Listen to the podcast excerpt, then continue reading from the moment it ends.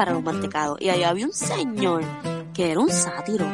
Porque a mí yo estaba comiendo mantecado y de repente se me cayó un mantecado y yo tenía un escote en el pecho. Y él dijo, ah, hubieras dejado que yo te lo limpiara con la lengua. Y bien enfermo el tipo. Qué Un hijo de puta intentó asaltar a dos, a dos paramédicos que están trabajando. Dos ¿Qué tú- paramédicos. ¿Qué tú quitas un paramédico, cabrón? Me imagino que las tijeritas que ellos tienen para cortar la ropa a la gente. Uno de los estaba armado y, y mató al asaltante. Wow. Y después le dio CPR. Bienvenidos al podcast cucubano número 126.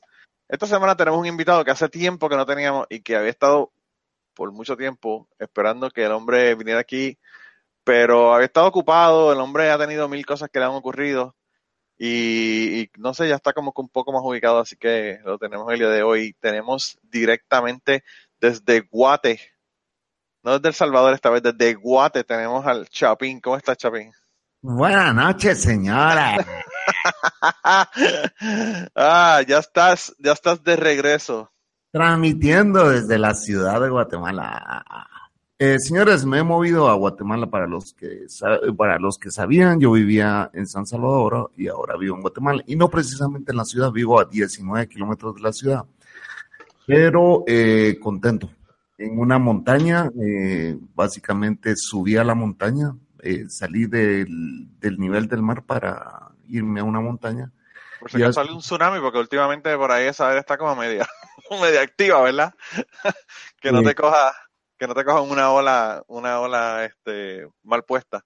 No, salí del mar, ahora estoy en una montaña. Por eso te digo que te saliste para que no te coja el tsunami si hay algún terremoto o alguna cosa. Dicen que en 100 años eh, todo esto va a desaparecer en Centroamérica, ¿verdad? Y me Pues imagino yo- Puerto Rico también va a desaparecer. Pues yo de verdad que no, no lo dudo realmente. Eh, ya dijeron Bueno. que Florida, eh, la playa en Florida creo que va a ser en Valdosta, Georgia.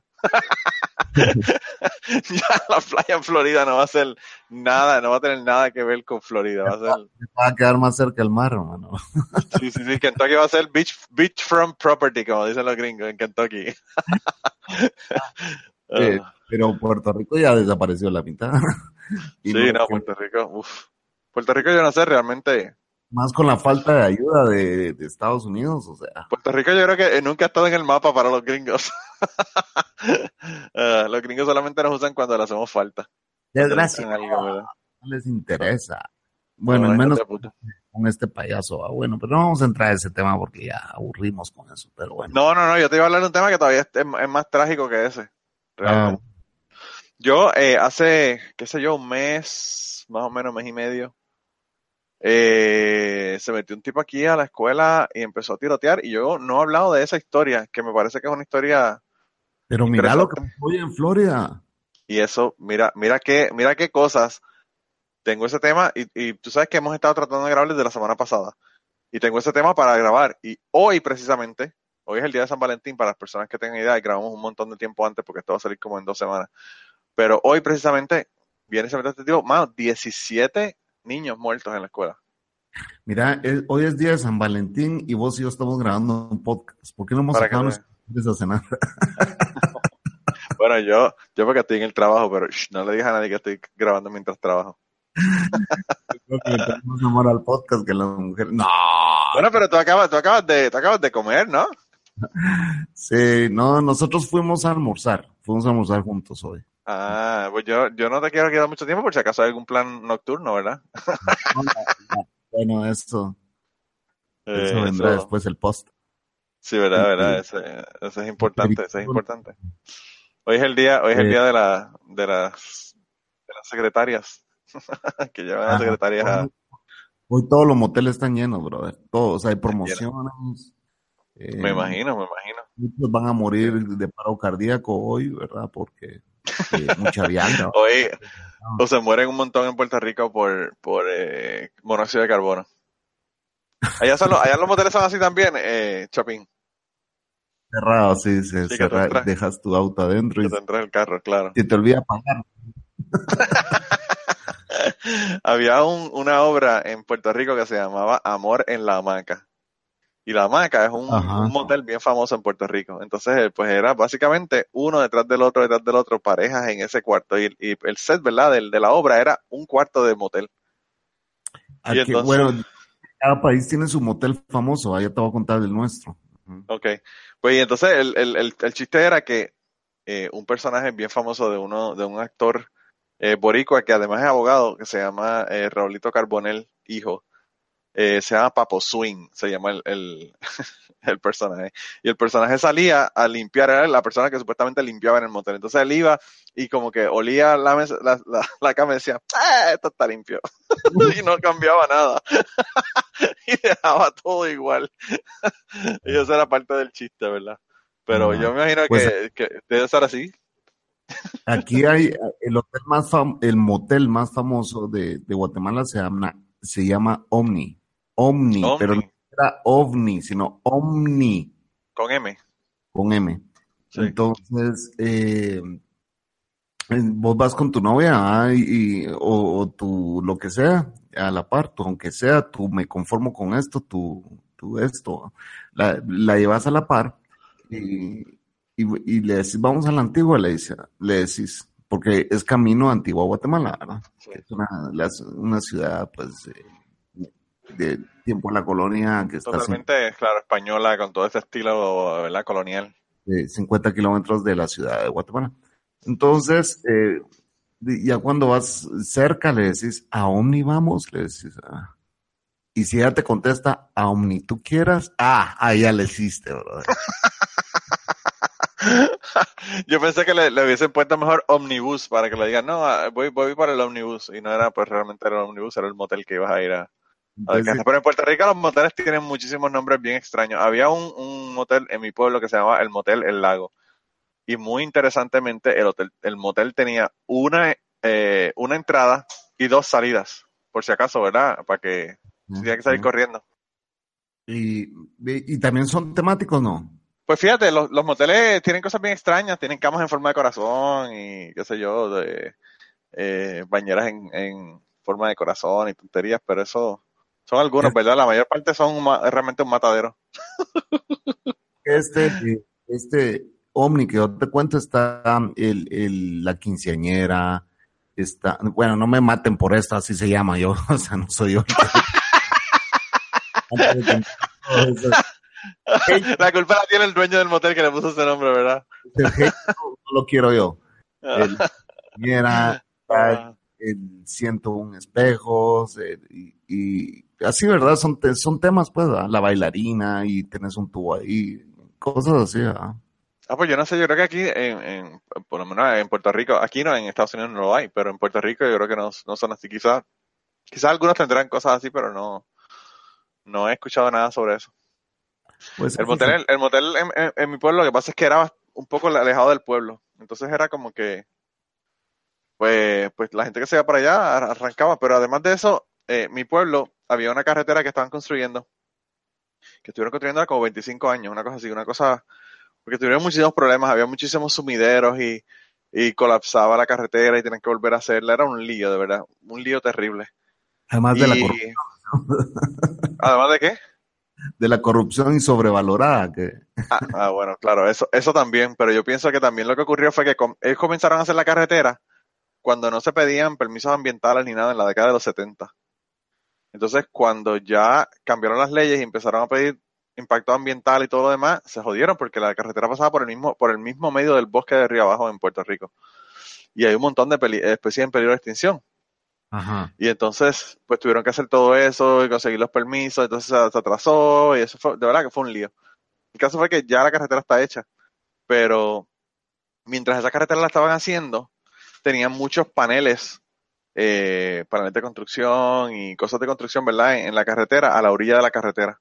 Y la carretera estaba cerrada con una valla, pero pues, la gente la podía dar por el lado de la valla y, pasar, ¿verdad? Y esa carretera la usaban de noche para hacer carreras. Era una carretera bien, bien recta en un área y la usaban para hacer carreras eh, clandestinas, ¿verdad? Y entonces el lugar ese le llamaban los paneles, porque había muchísimos paneles. Entonces, pues, cuando tú invitabas a una chica para los paneles, ya sabías, era lo que iba, era el motel, el motel donde no tenías que pagar. Te ibas a esa carretera solitaria y allá hacías lo que tenías que hacer y regresabas. Ya, Sí, ok. sí quería salir del carro, ¿verdad? Porque yo tenía un amigo que, que era, su filosofía era jamás tengas sexo en el carro, porque se sale el carro y terminas chocándolo tarde o temprano. Bueno, sí, eso es, es una teoría mundial, sí. Ah, sí, ah, no sabía que también decían lo mismo. No, aquí, es como que, no, mejor motelémonos. Pues aquí, allá, eso era como que tierra de nadie realmente. Era una, era una donde no, la gente no iba. Eh, y había de todo, de todo. Ya te digo, desde carreras, carreras clandestinas hasta, imagínate, eh, todo lo que había por ahí. Pero yo creo que este tema está mejor que el tema de que, de que yo tenía planificado para el día de hoy. Un tema más interesante. Yo no sé, fíjate, Chapín, yo, yo no sé si es que yo soy aburrido, pero yo nunca he ido a un motel. ¿En serio? No. Yo siempre Bueno, he tenido un lugar, un lugar donde hacerlo. Las veces- sí, las veces que he ido son, las puedo contar con una mano, o sea, Sí. eh, realmente- Eso, realmente los moteles son para no. Cuando uno tiene Nunca- en dónde, ¿verdad? Claro, no he tenido la necesidad. Y la última vez que entré a un motel fue cuando me echaron de la casa y me divorcié. Y no tenía Ah, dónde sí. dormir. Daba 20 dólares la bolsa me fui a motelar yo solito. O sea, qué triste. ¡Wow! ¡Qué historia más terrible para, para el día de San Valentín! Te botaron de la casa y tú 20 dólares en un motel solo con Manuela. No, y eso es lo más chistoso, que encendí la televisión y obviamente a los, cal- los canales porno y yo así como, ah, no tengo ni ganas de ver esta estupidez. o sea. Pusiste a la, a la, a esta, a esta, a Laura en América o algo. para ver. no, me- mejor me, me apagué todo y, y a sesionar con los fantasmas, pues, ¿me entiendes? Sí, sí, sí. Atormentadores. A dormir con Ajá. todos los niños, con todos los bebés muertos en la cama. pues fíjate, no, no, como te digo, yo siempre he tenido un lugar donde hacerlo. Realmente ha sido. Yo, eh, lugares así extraños, yo realmente no he hecho nada. Una vez, fíjate, con mi novia, eh, yo, yo no sé qué fue lo que le dio ese día, pero eh, su papá no estaba en la casa y yo estaba visitándola. Y estábamos, yo creo que estaba como en primer año de universidad o no me acuerdo. Yo sé que yo estaba en la universidad y había venido a, mi pueblo a visitar. Y entonces eh, estábamos en la casa de ella y ella quería, ¿verdad?, tener sexo. Y la mamá estaba en la casa. Pero la mamá estaba, o no sé si estaba viendo televisión o se había acostado, que rayo era, era tarde en la noche. Y el papá no había llegado. Y ella le da con hacerlo en el balcón. En el balcón el papá tiene una hamaca. Y, y ella le da con que hacerlo ahí. Y yo le digo, pero tú eres loca y si tu padre llega. No, no, que sí, no te preocupes, olvídate, que sí, que soy yo. Y yo le digo, jamás en la vida, ¿cómo vamos a hacer una cosa como esta? Y sigo insisti- insistiendo, insistiendo, insistiendo, hasta que le dije que sí. Y, tuvimos sexo en la hamaca de su casa.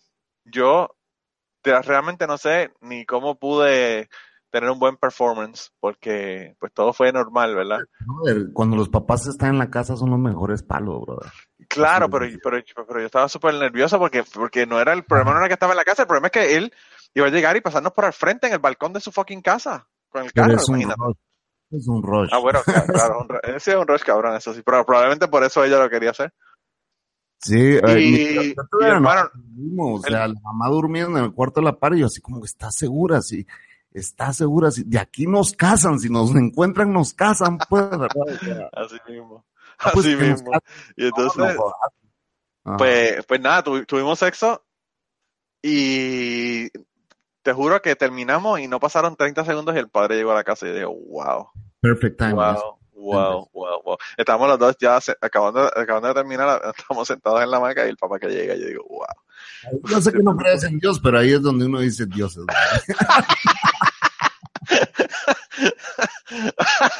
Alaba lo que él vive. Estamos en victoria, como dice, como dicen los, los, los evangélicos. Ah, Wow. pues sí, fíjate, eh, eh, ¿qué pasa? A mí, a mí realmente, yo creo que teniendo sexo con novias o con whatever, esposas o lo que fuera, nunca me han, nunca me han agarrado. Eh, Es que cuando, te, cuando tienes que decir esposa, novia, pero es nada, aunque sea, me conformo con esto. Sí, verdad, verdad. Yo, la que era mi ex esposa era bastante, bastante rowdy, bastante loca, ¿verdad? En, en cuanto a las cuestiones sexuales. Mi novia, cuando yo estaba en la universidad, eso no era, realmente no era tan, Vos tenés una suerte de tener un podcast y de contar historias de tu pasado y que tu esposa no hable español, es que... Ah, Ah, pero que Pues- todas estas historias yo se las cuento a ella sin problema. ah ok, ok, ok. Sí, yo no. Realmente yo no tengo. Mano, de verdad, o sea, Es un libro abierto para todo el mundo, sí. Sí, y yo estaba hablando con, yo estaba hablando con, con eh, Coral de Fuego, ¿verdad? Con Paola, cuando yo estaba hablando, y yo pienso que a veces la gente sería más auténtico si la gente realmente fueran abiertos y no tuvieran pelos en la lengua de decir lo que tienen que decir, ¿verdad? Eh, yo realmente no he hecho nada de lo que me he arrepentido en mi vida. Eh, ni siquiera los matrimonios fallidos. Eh, son cosas que me han ido a aprender y, y yo pienso que pues eh, no, no tengo nada que ocultar realmente. Sí. Bueno, para mí ha sido una gran experiencia el regresar a mi país. Te, te cuento eh, en ese sentido, ¿ah? porque eh, me he juntado con amigos que tenía desde que me fui a no verlos. oh, wow. Entonces estamos hablando de, de 13 años eh, de, de no ver a esta gente y te juntas con ellos. Es impresionante porque yo, yo eh, bueno, aquí entras a cualquier lado y, es un círculo social, pues, ¿me entiendes? Sí, sí, sí, sí. Hay varios, pero eh, perteneciste a una época, a un círculo social en aquella, entonces, eh, como que seguís manteniendo ciertos estándares y, y, y vas a un lugar y te encontrás a más de alguien, pues. Sí. Yo estaba terminando una reunión con una amiga que te digo que tenía 13 años de no verla. Y ella me dice, hey, ¿cuánto tiempo tenemos de no vernos? 13 años. ¿Y cómo tenés tan exacto? Porque desde que me fui no te he visto, le dije. Claro, para nosotros es muy fácil porque a mí me dicen, ¿desde cuándo tú no buceas? Y yo le digo, pues, pues, obviamente desde que me fui de Puerto Rico. Es muy fácil para mí saberlo. Nuestros, Eh, eh, pues sí, para nosotros que hemos que vivimos en otro lado, o sea, nuestros eh, eh, eh, timeline, los timelines son mucho más fácil de, de recordar, pues, ¿me entiendes? Que para mucha gente que no ha salido de aquí todo el tiempo. Claro, ¿no? Y en tu caso, por ejemplo, tú tienes la referencia de Nueva York, cuando viste en Nueva York, cuando viste en Minnesota, tú sabes qué años fueron. O sea, tú sabes que si algo pasó en Minnesota fue de tal año a tal año, ¿entiendes? Y puedes decir exactamente hasta el año, ¿verdad? Porque fueron cinco Claro. años estuviste ahí, los primeros tres sufriste, los primeros, ah, etcétera, etcétera.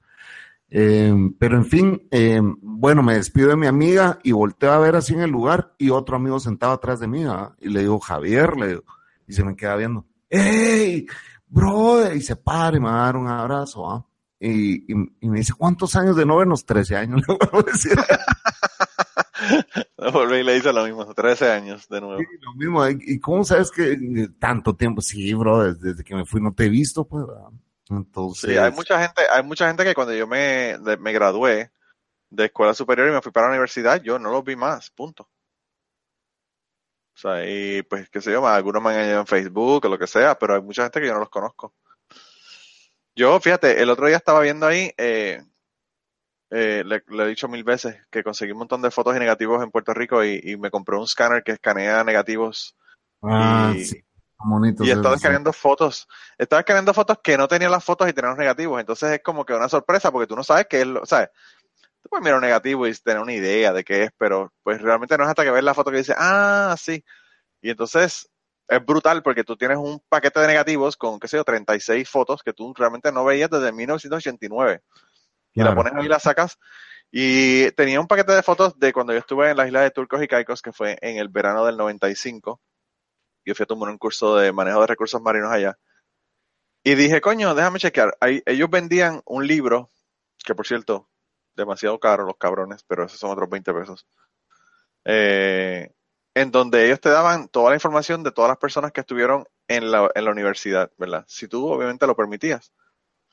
Y entonces yo me compré el libro y tengo direcciones, teléfonos eh, y a veces emails de las personas que estuvieron conmigo en ese curso, que yo no sé de ellos hace, bueno, desde el 95 te podrás imaginar. Y entonces lo que hice fue que me puse, me metí en Facebook y empecé a poner nombres. Y obviamente como tú tienes la dirección, eh, pues tú sabes en la dirección exactamente si es la persona o no. Eh, o si tienes que buscar por ciudad, ¿verdad? Porque a veces en Facebook es más fácil buscar por ciudad.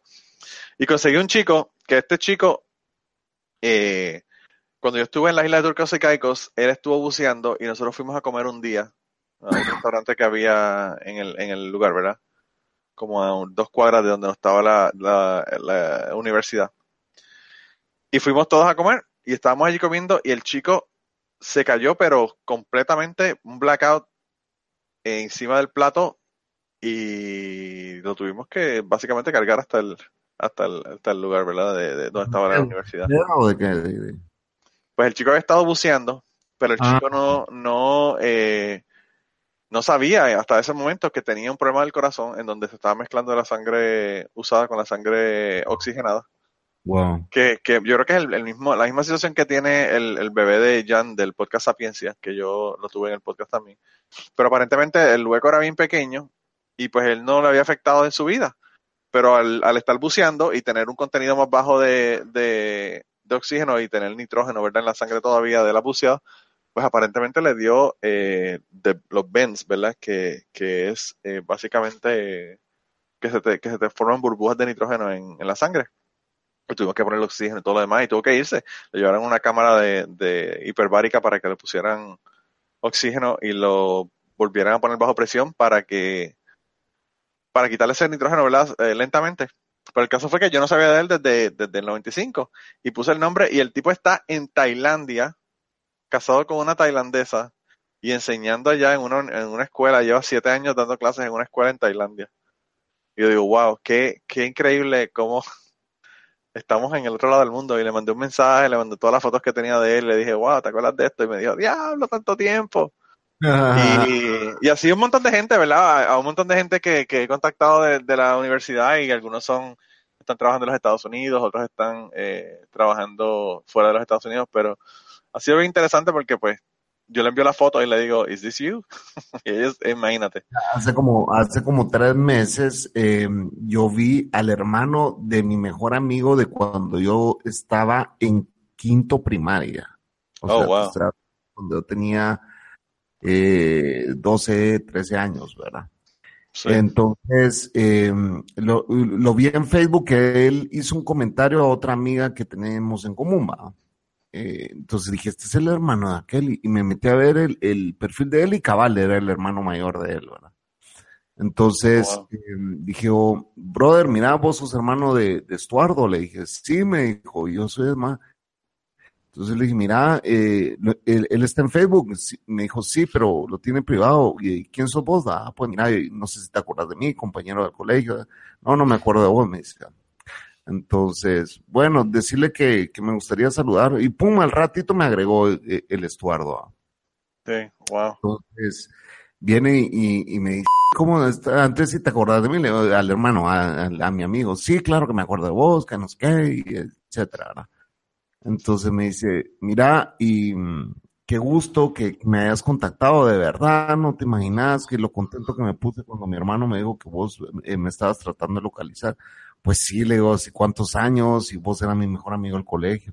Es que vos y yo nos peleamos, me dice, ¿no te acordás que un día nos peleamos afuera del colegio? Pero no- nos peleamos como, le digo, sacándonos la lengua o, o- nos, pe- nos pe- no, nos pegamos, me dice así. A los puños, a los puños, no, no de relajo. Sí, no, no de abrazo, de, Sí, sí, sí. Entonces, no, no, nos pegamos a los puños. me- y yo, te juro que no me acuerdo, le digo. así. Me dice, sí, no, si por eso nos dejamos de hablar. Ni idea, brother. O sea, yo no sabía que nos habíamos dejado de hablar y nos habíamos peleado. Sí, me dice, nos peleamos por eso y que no sé qué. Y, y, y bueno, me dejaste de hablar, pero yo no te dejé de hablar. Por eso te dejé de hablar, porque pues yo me fui a vivir a Estados Unidos. O sea, primero cambié de colegio, ¿verdad? Después me fui a vivir a Estados Unidos. Después regresé y, o sea, ahorita que vi a tu hermano me acordé. Y me dice, no, que sí, no. Bueno, ¿y quién ganó la pelea? Le digo, sí, o sea, Esa es la más importante para el, para el ego, ¿verdad? ¿Quién fue el que ganó la pelea de los dos? ¿quién ganó la pelea? Le digo, sí, y, me, y se mataba de la risa. Nada, de- ninguno, ni vos ni yo nos, pegamos una gran... eh, eh, estuvimos peleando como 15 minutos, nos dejamos toda la cara hinchada y todo. No me acuerdo, le digo, de verdad, te juro Ah, que no pero me acuerdo. la pero entonces fue en serio. O sea, si se, si se hincharon la cara y toda la cosa. Según él, sí, según él, por eso nos habíamos dejado de hablar. Vos me dejaste de hablar Wow. después de eso. No puedo creer Wow. que te he dejado de hablar por eso, pues yo no te dejé de hablar por eso, te dejé de hablar porque no sé, no, hombre, sí. Yo, con mis amigos con los que me peleé toda mi vida, y son mis mejores amigos hoy en día, pues, ¿me entiendes? Sí. Fíjate, yo, yo solamente tuve una pelea y fue tan mierda y tan mierda que realmente yo no la considero ni una pelea. fue una porquería. Pues básicamente, más empujones y, y, y, y- y qué sé yo que, que una pelea, pelea realmente.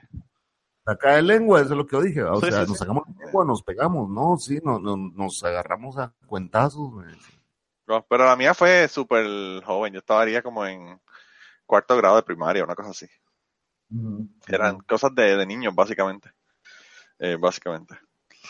Pero sí, yo, fíjate, yo tengo un amigo, eh, Chapín, que, que fue uno de mis mejores amigos en la, en la escuela, cuando yo estaba en la escuela. Y eh, yo lo conocí a él cuando él vino a estudiar en mi escuela. Eh, nosotros salimos de la primaria en sexto grado. Y en séptimo grado fuimos a una escuela. Entonces él vino de otra escuela y yo vine de otra. Entonces nos unimos ahí en, una, en un salón, los dos. Y empezamos una amistad, qué sé yo. Y en, me parece que fue en noveno grado, dos años después de habernos conocido, qué sé yo, eh, dejamos de hablarnos. Pero la, la estupidez es que su mejor amigo y mi mejor amigo era el mismo, el mismo chamaco, el mismo eh, muchacho, ¿verdad? Él tocaba guitarra en un grupo que yo estaba, yo tocaba batería y el otro chico tocaba bajo. Entonces, nosotros, yo estaba con el chico que tocaba bajo y él estaba con el chico que tocaba bajo, pero yo a él no le hablaba. Entonces, estábamos en la escuela los tres juntos todo el tiempo, pero yo no le hablaba a él. Y yo no sabía por qué él no quería hablarme, ¿verdad? Yo nunca, nunca entendí cuál era su problema, ¿verdad? Y muchos años después, te estoy hablando ya después que había incluso terminado la universidad, yo le dije, oye, ¿tú te acuerdas cuando tú dejaste de hablarme en noveno grado? Y me dice, claro, si no te hablé por un año. Y yo le digo, ¿y por qué tú dejaste de hablarme en noveno grado? Y él me dice, de verdad que no sé.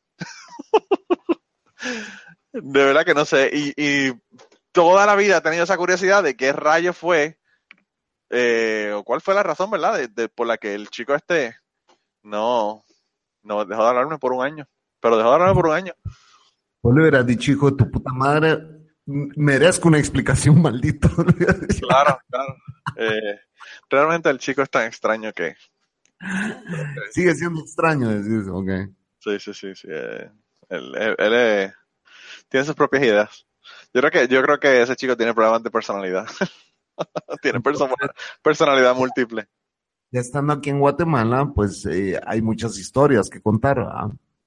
Y voy con la Cocos en el carro y le digo, va, pues mira, aquí vive, aquí venía yo a esta colonia porque pues vivió una exnovia mía, me dice. Otra me dice, sí, esta es la fulana, le digo así. Y esta nunca me habías hablado. Pues sí, es que pues no, no significó mucho en mi vida, pues, ¿verdad? o sea, Sí, ella fue un rebound de, de, la, de la otra fulana que hasta la Cocos conoce, pues, de, de esta otra que, que sí era en serio. sí. Pero acaso no era la rebound, esta otra me dice, sí, ellas dos, le digo, ¿cómo que ellas dos? Me dice, pues sí, es que las dos fueron víctimas del rebound. O sea que eran dos rebounds por una, me dice, sí, exacto. Double rebound. Double rebound. Empecé a contar ese año, por cierto, eh, porque fue porque conocimos eh, a este Javier, ¿va? Entonces yo le digo, va, este Javier, cuando yo estaba en Rotarac, porque yo fui eh, Rotarac, cuando yo estaba en Rotarac, yo ahí conocí a Javier, le digo. Ahí conocí a María, María también era, era, era Ro- Rotarac y Mónica también era Rotarac. Entonces el tema es que eh, yo andaba con esta chava que no era Rotarac. La cosa es de que, bueno, empecé a contarle la historia, ¿va? y eh, eh, Javier ganaba el, el, el, ¿cómo se llama? El perro del año. El perro del año era cuando, cuando vos eh, hacías, eh, durante el año, ¿verdad? Habían ciertos premios en Rotara que se daban a- a- en los diciembres y premiaban al perro del año, el que andaba atrás de las mujeres, el que había tenido affairs, el que tenía Ah, no- sí, sí, sí. Entonces, este Javier ganaba siempre el perro del año. Entonces viene y me dice, ella, "No, a mí me parece guapo el tipo. Pues sí, estamos viejos todos, pues le dije, "Oh, ah". Eh, eso te, te- te estoy hablando cuando teníamos 23, 24, 25 años, pues. ¿verdad? Sí, sí, sí. Entonces Javier ganaba siempre. Hasta que llegó tu, tu servidor, le dije, entró al Y lo destronó. Lo destroné y Javier estaba súper contento de, de ya no recibir el perro del año, ¿verdad? Entonces, pero había un premio para las mujeres, le digo. Entonces se me queda viendo, no creas que les decíamos la perra del año, pues, o sea, No, no, no. no estaba, estaba demasiado, demasiado. entonces ellas ganaban el hueso del año. Oh, el hueso. Wow. Wow. Que sí también había un premio igual para ellas, ¿verdad? Sí, sí, sí, sí. Nosotros, fíjate, eh, cuando nosotros estábamos en la escuela, eh, varias personas, ¿verdad? Eh, a veces lo hacían unas personas y a veces otras. Y a veces no se sabía quién lo hacía, pero hacían lo que se llama un explosivo. Y básicamente eran dos o tres hojas con todos los chismes y todas las, las sacadas del- de los paños sucios, ¿verdad? Y las ponían, las escribían en un papel y sacaban, qué sé yo, mil copias y las tiraban por toda la escuela. Entonces, pues los, todos los paños de todo el mundo iban, estaban ahí en ese, en ese escrito. Era un podcast escrito. Era un podcast por escrito. Era como, eh, como un newsletter, ¿verdad? Como un newsletter, pero era como que tal se preñó y se hizo un aborto, tal salió con el otro, pero la dejó porque está ahora con la otra. Eh, un, un lío de chismes, pero horrible, horrible, horrible. Ajá. Y entonces había un programa, había, sí, había un programa en, en Puerto Rico que se llamaba Marcano el Show. Marcano es un, un presentador de televisión bastante famoso. Y pues ellos en la, en la escuela fueron en una gira para una de las grabaciones del, del programa. Y de, y de ese salieron dos explosivos. Imagínate las cosas que pasaron en ese viaje. Eh, pero, pero era bien cabrón porque realmente nadie lo, nadie lo sabía. En, en ese explosivo incluso eh, dijeron que un maestro, y yo no sé si eso es cierto o no, ¿verdad? Pero dijeron que un maestro había preñado a una estudiante y que le había pagado el aborto y, y la chica había abortado. Imagínate, imagínate qué bochinche tan cabrón. Y un bochinche que es un problema serio legal, porque estás hablando de una menor de edad. Claro. Eh, uf, de verdad que yo realmente no sé, no sé qué pasó con el asunto, pero bueno. Eh, eso, eso, fue, eso fue uno de los, de los más memorables de las cosas que se dijeron esos explosivos. Pero sí, tú sabes que siempre en las escuelas todo el mundo sabe lo- los cuentos de los demás, ¿verdad? Claro. Nosotros hacíamos, nosotros hacíamos giras también y pasaban unas cosas que uno decía, wow, eh, eran increíbles. Y nosotros hacíamos las giras nosotros mismos, que era el asunto, no teníamos supervisión adulta. No, mira, yo llevaba a mis, a mis profesores, los llevaba a emborracharse a mi casa y después los, después los, eh, los, ¿cómo se llama? Ah, no es amenazar, los, eh, Blackmail, sí, los extorsionaba. los extorsionabas, los, sí. Desde ese entonces, yo, a mí la, la- la fotografía siempre me ha gustado, fíjate. Y- Sí, y- sobre todo si le vas a sacar provecho. sí, mi mamá me había comprado una camarita de 35 milímetros, Sí, eh, de, de esas plásticas, vamos. sí, sí, sí, de, de las baratas. Entonces, eh, me- le- les tomé fotos, pero sí, o sea, casi que doblados en, en- en la mesa del comedor, bien borrachos. le, agregaba yo botellas y les decía, bueno, o, o gano esta, esta materia o, o esto se va a la, la- a la dirección del colegio, pues. Wow. Y, y los y ellos me decían, va, pero, pero no, te tengo que dar una nota baja porque no te puedo dar una alta. O sea, no, da, con que pase yo el grado, o sea, es suficiente, le decía. Wow. Nosotros nos robamos los exámenes, pero ya, ya lo tuyo es a otro nivel. No, en serio, y eso te lo, o sea, te lo firmo en sangre. eh, Y, y, y yo le contaba a mi mamá, mira, voy a pasar el año, le decía, ¿y cómo hiciste? Ah, pues los trae aquí, los emborraché, les tomé fotos y, ah, sos un desgraciado. Me dice, no, Ay, tú se lo decías, wow, qué hijo de puta.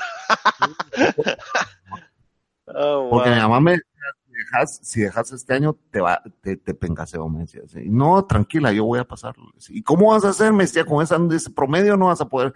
Yo me encargo de eso. Usted tranquila, que yo tengo unas fotos aquí que voy a resolver este problema con estas fotos. Wow.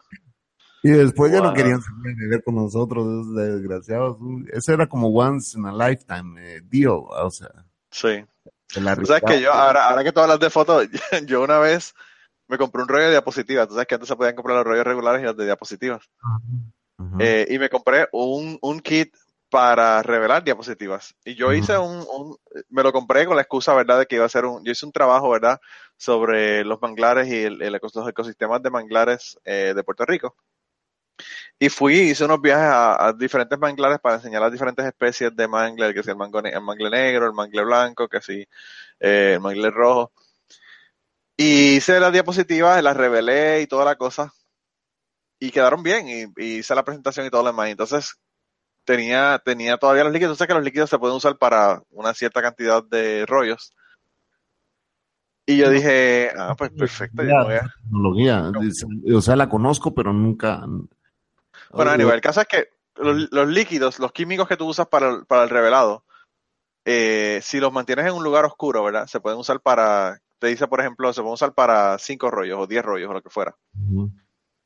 Y entonces tiene como que una vida útil, ¿verdad? Porque llega un momento que tienen, que tienen, eh, pues, realmente básicamente lo que hace el, el- lo que hacen los químicos es que le quitan el, el, el film, ¿verdad? Encima al, al rollo y que y dejan la parte expuesta, ¿verdad? Del, del rollo. Pero anyway.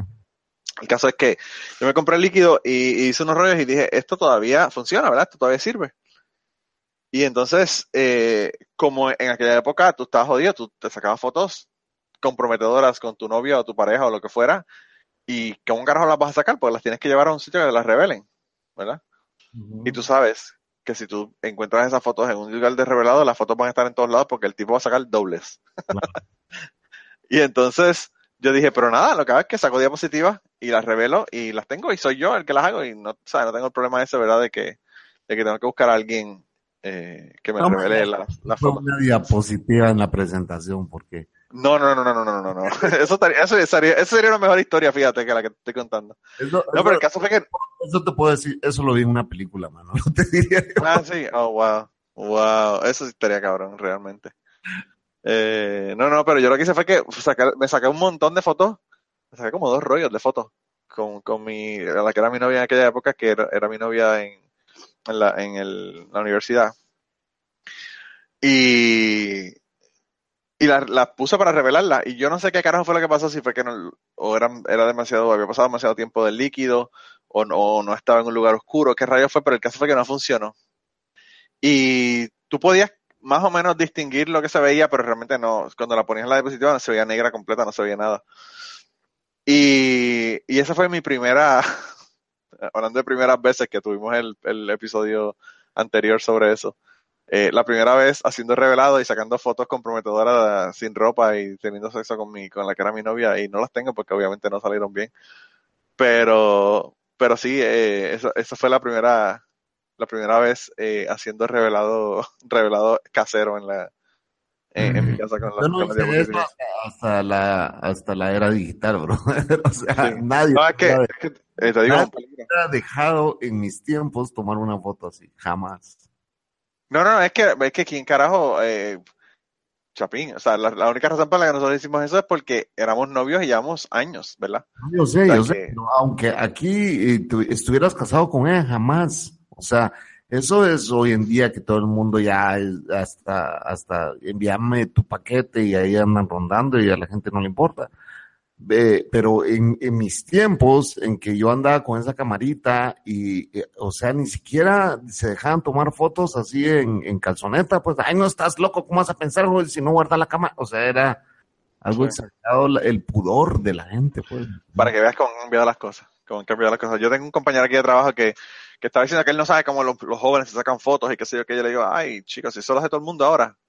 Y entonces eh, él me dice, sí, pero imagínate que, que tú vayas a buscar un trabajo y que el tipo te diga, y estas fotos, ¿verdad? que haya encontrado las fotos tuyas eh, en línea. Y entonces yo le digo, yo le digo, bueno, eventualmente el jefe también va a tener fotos. Porque los jefes van a ser de, de esta época, so. pues todo el mundo va a tener fotos en internet sin ropa. Eh, pero sí, sí, está cabrón realmente. Esa fue con la misma novia que, que tuve sexo en el, en el balcón de su casa. Eh, qué locura, chicos, de verdad que eh, las locuras Ya que uno hace. supiste de ella, ¿no? porque si fueron novios tantos años, you still in touch o, o qué? Le acabo de mandar como, como 100 fotos que tenía de ella por email. No, no sexuales, ¿verdad? Pero fotos de, de aquella época. Ah, ok, yo pensé que ibas a extorsionarla. No, no, no, no, no. Le digo, mira las fotos que tengo, si no quieres que la, que la revele, realmente eh, tienes que hacer algo. No, no, no, no, no. La chica, la chica vive en Chicago, se casó después. Ella, yo me casé, mi primer matrimonio me casé en enero, y ella se casó como en febrero o marzo por ahí. Y ella estaba casada todavía con ese, con ese chico que se casó, que fue el chico con el que me pegó cuerno. Un saludo, un besos y abrazos. En el día- Eh, en el día del amor, en el día del amor. Eh, y todavía está con él, entonces, pero, pero nada, yo eh, realmente yo no sabía, no supe de ella por muchísimos años, Ajá, pero ajá. cuando mi papá murió en el 2011, pues mi papá conocía muy bien al papá de ella, eran, ellos eran amigos de antes de que nosotros empezáramos a salir ni nada de eso. Y entonces, pues él se enteró de, de la muerte de mi papá y él fue al velorio y toda la cosa, y entonces parece que él le dijo a ella. Y ella me envió un mensaje al email que yo he tenido toda la vida, que ya yo no lo uso, ¿verdad? Pero todavía me llegan emails. Y entonces yo le dije, mira, qué bien, este no es mi, le dije, este no es mi mail, mi mail nuevo es este, que sé yo, pero ella me, me, mandó un mensaje diciéndome que lo sentía mucho, la muerte de mi papá, que sí, que sé yo. Eh, y nada, yo realmente no hablo con ella, le mandé, mandé un email una vez al año, cada dos años o algo así. Pero como, como tengo todas estas fotos que estoy sacando, eh, pues lo que hice fue que las fotos que tenía de ella, que pienso que ella quisiera tener, ¿verdad? Porque ella se mudó y yo creo que ella todo lo que tenía de fotos y eso lo perdió. Eh, porque ella lo dejó acá en, o lo dejó allá en Puerto Rico. Y su papá, después de eso, alquiló la casa y me imagino que el papá no le importaba un carajo lo que tenía ella allí, probablemente botó todas las fotos y todo lo demás. Entonces, pues las fotos que tenía de ella, que pienso que quizás le interesaban, yo se las envié. Obviamente no le envié ninguna conmigo porque pues, imagino que esas no le interesan. Eh, pero, pero las fotos que eran de ella, de su cumpleaños, de nosotros en conciertos y eso, pues eh, se las envié. Wow, está bien contenta, supongo. Sí, estaba súper contenta, realmente estaba súper contenta. Y, y en un momento dado le estaba mandando fotos, ¿verdad? Y como uno tiene que mandarlas en varios emails porque pues no caben todas en un email, eh, le, le mandé un mensaje y le dije, mira, si no te interesan las fotos, eh, no te envío más ninguna, ¿verdad? Porque tam- tampoco quiero joderla con cosas que no te interesan, ¿verdad? Y entonces me dijo, me mandó, mándalas como con 100, 100 eh, signos de exclamación. Parece que sí que le interesaban. Eh, pero sí, realmente no he sacado, no he sacado más porque eh, eso toma tanto tiempo realmente escanear fotos. Pero, pero ya tengo como casi mil y pico, mil y pico de fotos eh, sacadas de aquella época, mano. Y te digo que de verdad que es increíble. Tengo unas fotos de un amigo mío, el, automóvil que tuvo un accidente y yo le saqué fotos al carro y de verdad que yo no podía ni creer que ese tipo estuviera vivo con las fotos que yo vi de ese carro como quedó. Eh, y se las envié a él y le he enviado un montón de fotos a un montón de gente, amistades mías que, que hacía tiempo que, que no hablaba con ellos y hemos como que vuelto a reconectar gracias a las fotos esas. Como a Eh, los cuatro días que eh, teníamos ya de vivir aquí en Guatemala, eh, Sí. vino, vino mi abuelita, mi hermana, mi mamá, eh, la familia, ¿verdad? El matriarcado completo. Vos sabes que mi familia es matriarcado. Yo creo que Entonces, familias, todas las familias bori- eh, hispanas son matriarcados.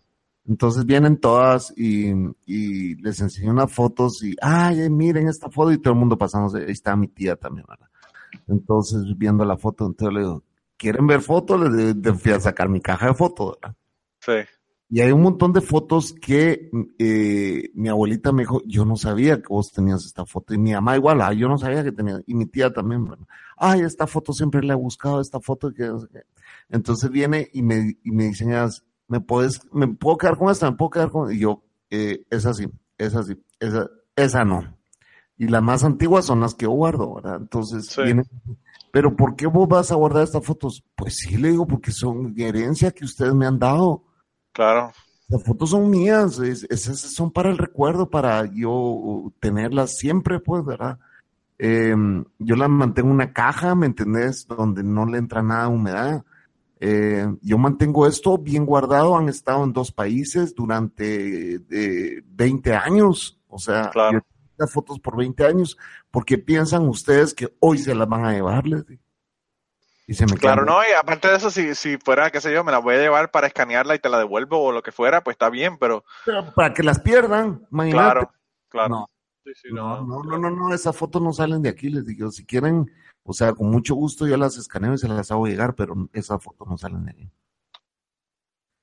A mí lo que la gente, lo que la gente me ha preguntado es, este, o me dicen, eso fue en tal, en tal o cual lugar, y yo le digo, no, no fue en tal lugar, cual lugar, eso fue en tal otro sitio. No, no, no, no, y yo le digo, puñeta, si yo fui el que saqué la foto, ¿cómo me vas a decir a mí dónde yo la saqué? O sea, eh, se ponen a discutir conmigo de dónde fue la que, que yo saqué la foto. Pero yo saqué una foto de mi hermana, mi querida hermana que ha estado en el podcast yo no sé ni cuántas veces. Eh, y se la envié en el Hard Rock Café cuando fuimos a Florida, el Hard Rock Café que quedaba justo al lado de Universal Studios. Y ella se vio y tenía un, un pantalón de flores con una camisa blanca. el pantalón más horrible que tú te puedas imaginar. Y la contestación que ella me dio fue, eh, yo creo que yo estaba mal de la mente en aquella época, mira esos pantalones. Destruí esa foto. Y te lo juro que yo me moría de la risa, porque esa, esa fue la contestación que ella me mandó de, de, de cuando le envié la foto. Me dijo, Yo estaba mal de la mente en aquella época, mira qué pantalones. Entonces, mi, mi mamá me pide el montón de fotos. Bueno, es que aquí entramos ya a, a, a los temas de, de, de familia. de familia, sí, sí, sí. Mi mamá me pide el montón de fotos y bueno, se va de regreso a la Antigua porque ella vive allá en Antigua, Guatemala. sí. Y, y al siguiente día le digo, le digo yo a, a la Cocos, mira, ¿dónde dejó la foto de mi mamá? Aquí dejó todo, todo lo que yo le regalé para que se llevara, aquí lo dejó. Oh, wow. Es un O sea. Mi mamá es un despiste total. bro. Pero el asunto no es ese, el asunto es que si, si el despiste lo deja en tu casa, lo deja en cualquier sitio, no solamente en tu casa. Por eso Yo las clásicas, las fotos clásicas de ella, que ella me dijo, es que estas fotos son mías, no, son tuyas, son mías, le dije yo. Tú Sí. me las en algún momento, pero es que te las di a guardar, no me importa, o ya no son tuyas, ahora son mías. digo. Claro, claro, claro.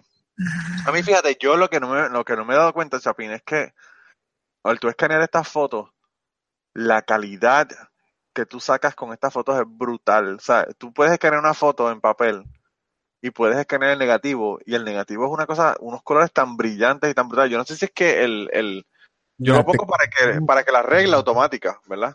No, la Eh, tecnología de antes era otra cosa. Y, y, y es la- una porquería de escáner que me costó 100 dólares. O sea, no estamos hablando de una cosa que es cara. La de fotos, sí, es que por eso mucha gente todavía, eh, todavía está tomando fotos con film, pues, o sea, no Sí. puedes comparar un- los colores, la saturación, todo, no lo puedes comparar con La algo verdad que es una cosa increíble, increíble. Y, y, y te digo, son fotos que se sacaron hace 20 años atrás, 25 años atrás. Yo creo que las fotos digitales te permiten hacer muchas cosas con los nuevos programas, pero en ese tiempo el film se encargaba de, de- de resaltar colores, saturación, etcétera. Claro. No, y, y- y realmente yo pienso que también para personas que no saben sacar fotos, yo pienso que es muy fácil la, la fotografía digital. Eh, pero las personas que saben manejar las aperturas y todo lo demás en, en una cámara, ¿verdad? Que tenga lente, eh, pues realmente yo tengo un amigo que es fotógrafo el, el, el, el setting este automático, él nunca lo usa, nunca.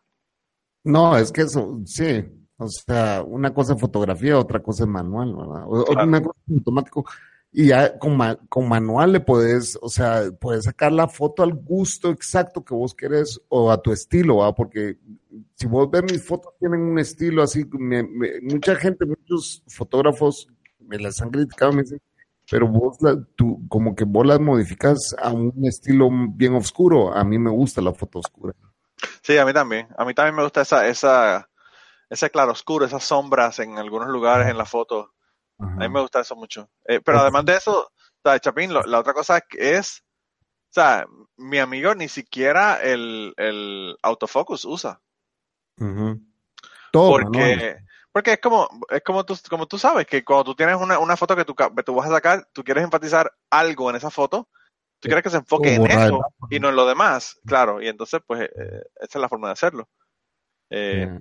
Realmente el sacar las fotos en automático es como que bien, bien poco práctico. Y yo, mi teléfono, el teléfono que tengo es un teléfono LG B20, que salió el 30 ya, pero bueno. Y cuando tú abres la cámara, la puedes poner manual. Y cuando le pones manual, en la parte de abajo de, del- de la pantalla, te tiene, qué sé yo, el focus, eh, el white balance, tiene el, el ISO, tiene todo, todo abajo, que tú lo puedes poner toda la información, Claro. cambiarle la apertura, cambiarle todo. Y, realmente es increíble que uno pueda hacer eso en una, en una, en un teléfono, ¿verdad? Bueno, Pero Huawei ahora traen cámara Leica. sí, esos, esos, esos deben estar cabroncísimos, realmente. De verdad que deben ser impresionantes. Sí. Eso- esas- esos teléfonos son, o sea, esas fotos salen impresionantes, realmente impresionantes. Ahí sí, se quedó muy, pero muy atrás los iPhone. Ya no sirve para fotos, pues. Chicos, lo que pasa es que los iPhones de verdad que yo siempre lo he dicho, se han quedado, eh, no sé, se han quedado como que en la tecnología del 2012. Y yo le digo a la gente y la gente se ríen de mí los que usan iPhones, pero realmente es verdad, o sea, eh, hay tantas cosas que tú puedes hacer con un Android que, que no lo puedes hacer con el, con el iPhone, que de verdad que es súper limitante. Ya hay personas que me dicen, wow, ¿y cómo tú haces esto? Y yo le digo, bueno, lo hago porque tengo un Android. Empezando por los podcasts, el mismo podcast, eh, eh, Chapin. Si tú, el, el programa podcast de que, que, viene, ¿verdad? Con el teléfono eh, iPhone, solamente te tiene los últimos 20 podcasts. Y si tú vas a otro programa de podcast, eh, puedes bajar más, ¿verdad? En lugares como Evox, ¿verdad? Que tiene más de 20 disponibles. Eh, que, pues, en ese sentido, tú sabes, pues no es, no es tan, no es tan bueno realmente. Claro. Es sencillo, eso sí, pero pues para las personas que quieren hacer cosas específicas realmente es a veces más difícil. Bueno, y ya en unos segundos continuamos con la conversación del día de hoy y las historias que nos están contando, pero quería eh, pedirles un favor.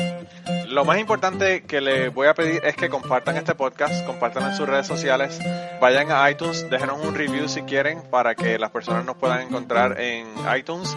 Y si además de eso te gusta nuestro podcast, te gusta lo que hacemos y quieres apoyarnos, pues yo creo que la mejor forma de apoyarnos es ir a patreon.com slash cucubano y allí puedes hacer una donación ya sea mensual o de una sola vez para contribuir al podcast y tener acceso a un montón de contenido que no está en el podcast regular. Así que nada, ve, apóyanos y nada, regresamos con la conversación del día de hoy. Pero bueno, regresando al tema, de, porque de, yo te quería contar sobre mi, mi, mi, venida de regreso a mi país. Sí. Eh, ha sido, mira, ha, ha, pasado de todo, Manolo, desde, desde el traslado de tus cosas de un país a otro, ¿verdad?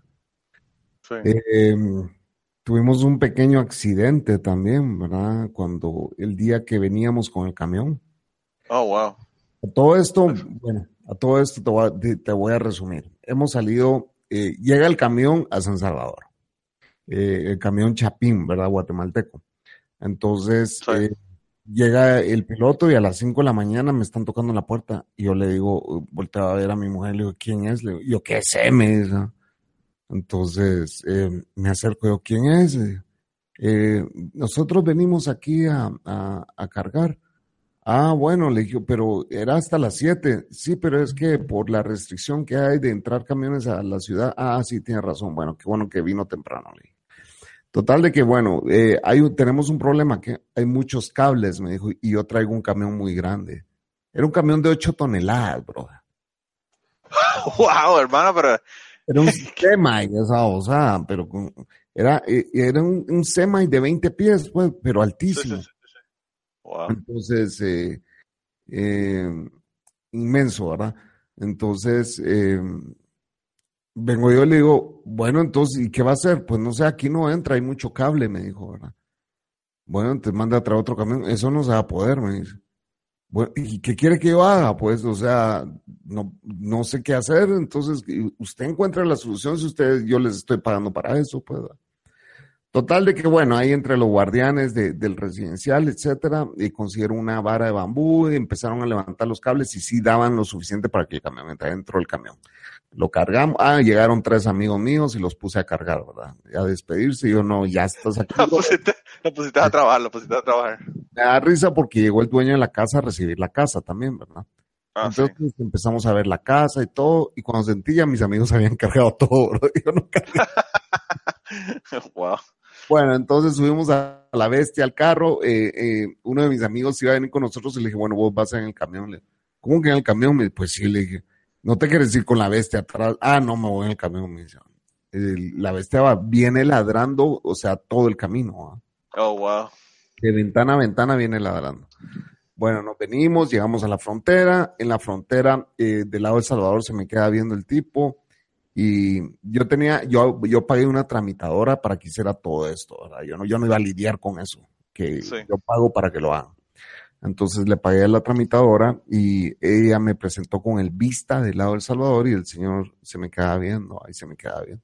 Y yo, ¿y este qué onda? Va, total abrió el camión, lo vio y lo cerró. Ah, pasen, dijo. Eso no es normal, ¿entendés? El que nada más abran el camión, lo cierren y pasen Sí, ya sí, sí, para. Guatemala. Solamente a, a Pablo Escobar le hacían. Sí, claro. Entonces viene ella, me dice, el vista tuvo miedo, me dice, ¿miedo de qué? Le digo, pensó que usted era diplomático. Ah, wow. Yo no- en mis Eh, mira, la peor camiseta que yo tengo, Manolo, que, es una camiseta. Marta estaba por volverlo eh, ma- eh, trapeador, decimos aquí, ustedes dicen eh, mapeador, no sé cómo es. Sí, sí, sí, sí, sí. Estaba a punto de volverlo esa cargada yo puesta. Yo no sé, Sí, creía que era diplomático. sí, yo no sé dónde sacó el tipo de que yo, yo quizá era diplomático, me lo asustó, pensó que usted era diplomático y, y ellos se meten en problemas y empiezan a revisar las cosas de los diplomáticos. Pero, pero ¿qué fue? ¿Le pusiste dos banderitas al, al frente en el, en el camión? Como tienen los carros diplomáticos que tienen las banderitas al frente. ¿Qué pasa? Que mi amigo es un tipo alto, rubio, ¿me entendés? Ah, ok, ok, en ok. camión, cuando se bajó me fue a hablar. Entonces, eh, yo con ojos claros también han de haber dicho, wow, esto saber de dónde vienen, va. O sea, Sí, sí, sí, sí, entonces, que no, no es muy común que veas dos personas con ojos claros aquí, ¿me entiendes? O sea, Sí, sí, que uno se baje del camión, el otro se baje de su carro con un labrador atrás. Eh, o sea, yo no es que me la lleve de culo, tampoco, pues, ¿me entiendes? Sí. pero el, el vista sí se quedó así como que ah, esto está raro, vamos. Que se Sí. baje bien vestido con camiseta. Mejor, mejor peca por dejar pasar tres Sí. sacos de cocaína que por ponerme a joder con un diplomático. Sí. Entonces, bueno, pasamos al lado de Guatemala, ¿verdad? Y ahí iba a haber problemas. Eso ella me dijo. En Guatemala es donde vamos a tener problemas. va.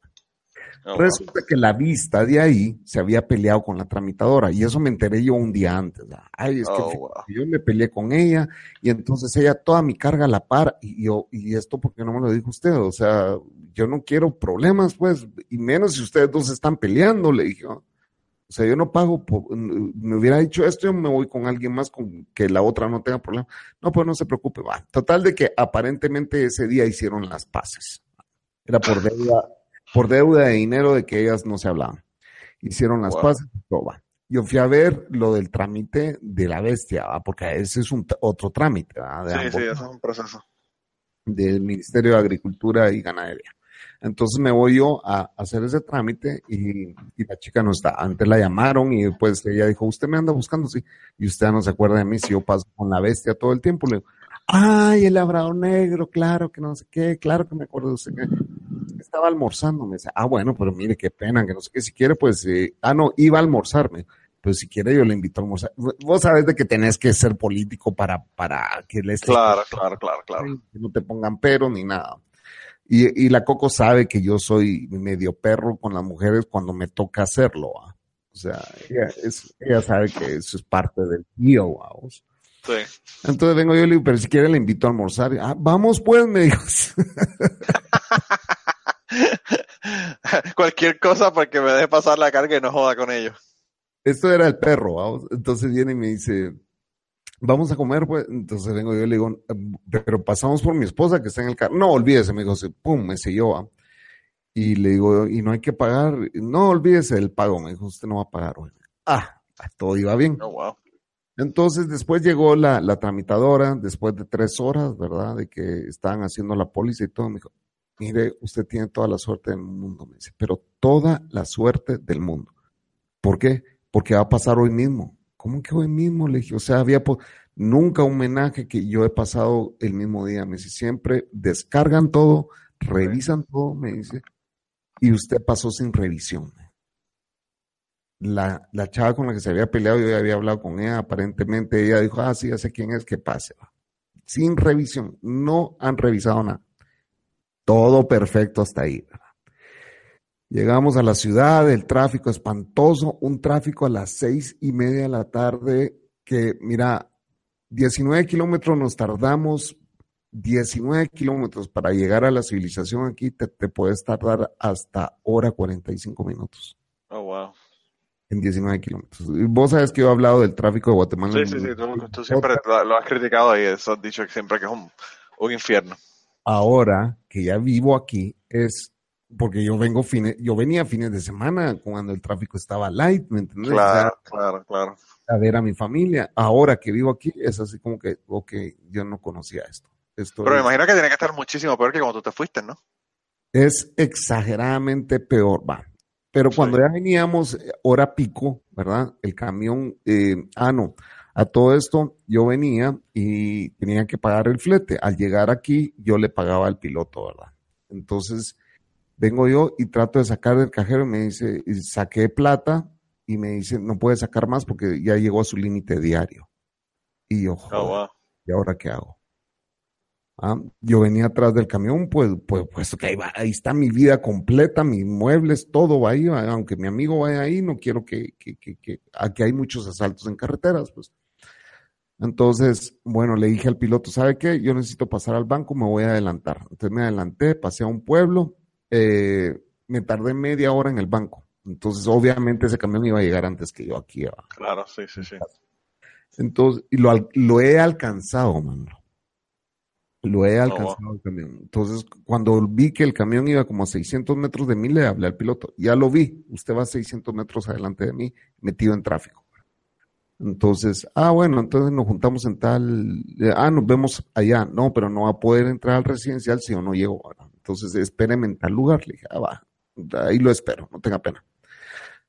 Cuando ya veníamos para acá, resulta que hay dos carriles para llegar a, aquí, dos carriles de ida y dos carriles de vuelta. Entonces venía la Cocos, la Bestia y yo en mi carro y el camión ya, ya había pasado es- esa parte. Entonces vengo yo en el carril derecho de mi lado, ¿verdad? Que son dos carriles. Yo vengo en el derecho, atrás de un bus. El bus para, hace una parada.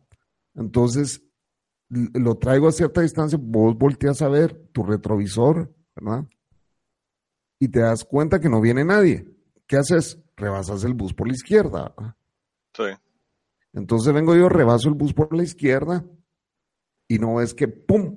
Una moto con dos tipos vos. Oh, wow. ¿verdad? Y acá pega el grito y ¡pum! les pegué. Pero fue un besito nada más, pero un besito para dos que van en moto. O sea, es- Sí, sí, sí, o sea, pues es un peligro. Aparte de que la persona se puede caer y le puede No, pisar las una pierna. personas un se pie. cayeron, las personas se cayeron. Es- Fue un besito de carro a dos personas de moto, obviamente se van a caer. ¿va? Claro, claro, pero lo que te quiero decir es que se puede caer y tú pasarle por encima con una pierna, con el carro. Sí, pero yo, yo pegué el frenazo porque la Cocos pegó el grito.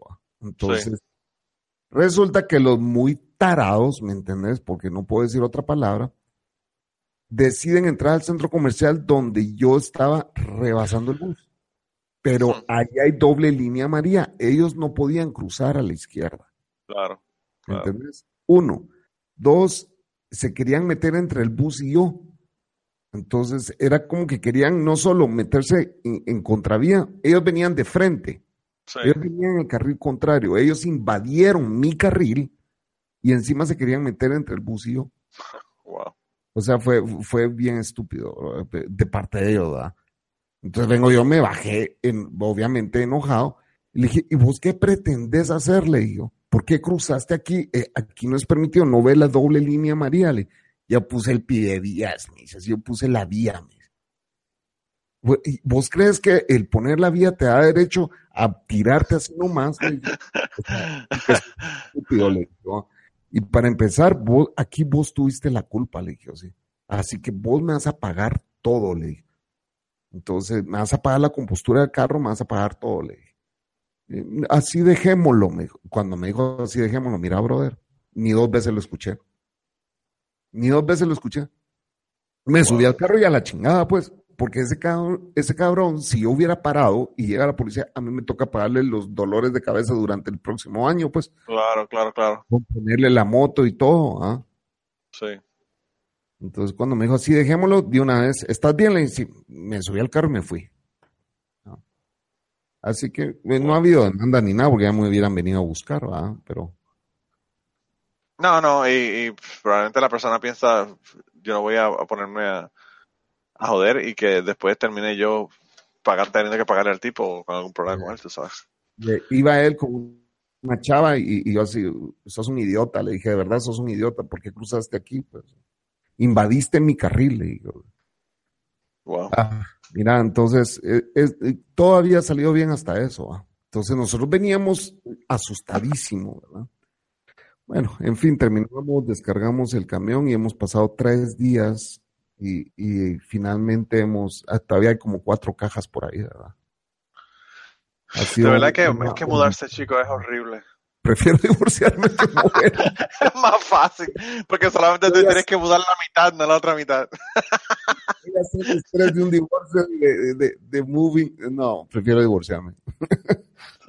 Wow, wow. No, no, sí, dice, está cabrón y realmente, no sé, yo, yo me mudé a la casa que tengo ahora y si yo tenía un montón de mierdas en mi casa, ahora tengo el doble porque la casa más grande, era un apartamento antes. Y nosotros, yo no sé si tú lo sabes o te lo comenté en el podcast o qué, pero nosotros que Ash y yo compramos un terreno para construir una casa. Y entonces lo que pensamos fue comprar el terreno, pagarlo en tres años y, y Pero no entonces... es el actual. O sea, me estás hablando de que tienen otro terreno además de la casa donde viven. Sí, sí. Ah, ok, ok, ok. Sí, compramos un lote, realmente es un lote en un área, en un área residencial, ¿verdad? Porque quería, quería, bueno, yo tengo muchos requisitos para el lugar donde me voy a mudar, pero uno de ellos es que tenga internet de alta velocidad. yo no quiero mudarme al carajo que sea una mierda de, de internet, ¿verdad? Y entonces eh, conseguimos un lugar ahí bien cerca de la escuela donde van a estar los niños y que y todo lo demás. Y dije, bueno, pues ahí eh, me mudo, ¿verdad? Y entonces lo que decidimos fue, Que por cierto, es la misma escuela esa donde murieron no sé cuántos. No, no, no, no, es una escuela primaria, es una escuela primaria porque los niños van para escuela primaria, pero, pero queda más cerca de, de la high school que, que lo que estamos ahora también.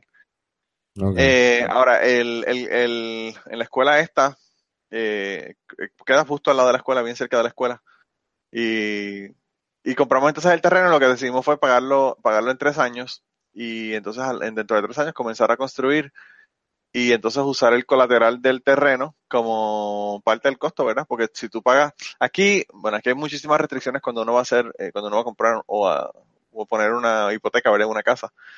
La primera es que tiene que tener más de un cierto porcentaje de, del, del pago, ¿verdad? Del, del- de lo que vale la casa para que no le pongan un, eh, un eh, seguro adicional por encima. No, sé- no me acuerdo si es 90% o 85%, pero el caso es que si uno, si uno tiene menos, si la casa vale 100 mil dólares y uno no tiene por lo menos 15 mil dólares para ponerlos de down payment, pues le pagan un, o le cobran un seguro adicional que pueden ser hasta, qué sé yo, 100 dólares mensuales, porque es una hipoteca de alto riesgo. Porque como tú no tienes ningún dinero que has puesto ahí, es más probable de que dejes la casa y, y no la pagues. Ajá. Entonces ellos te cobran ese seguro. Así que lo que yo entonces voy a hacer es que utilizo ese dinero, ¿verdad? Que del terreno. Y entonces no tengo que pagar ese seguro y lo utilizo como el, el porcentaje que ellos me requieren que me pague para, para la propiedad.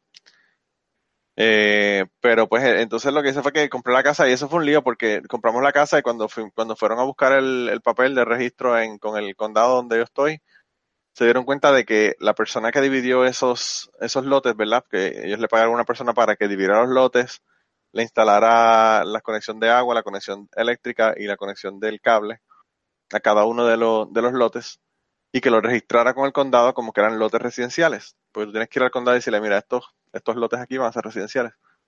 Pues el caso fue que el tipo le hizo todo eso excepto pagarle al condado para que lo registraran. Y se llevó el dinero. Y el tipo hace como dos años que está tratando de vender estos, estos terrenos. Y cuando fueron a buscar el registro en el condado para hacer la, el título de propiedad y todo lo demás, se dieron cuenta de que no estaba registrado. Y el Sí. tipo que estaba vendiendo el lote tuvo que pagar dos mil dólares adicionales para registrar esos lotes, después que ya se lo había pagado este tipo. Ah, pero, pero no es responsabilidad tuya, sino... No, no, no, es responsabilidad del tipo, pero pues se tardó un mes adicional y yo no sé qué va a hacer el tipo, me imagino que tendrá que demandar al tipo ahora o, o qué sé, buscarlo, realmente no sé. No sé si él pueda conseguir el tipo ese que le hizo ese, ese trabajo mal hecho. Ujú, Pues ya ese es problema de él, ¿verdad? No, eso a mí no me importa.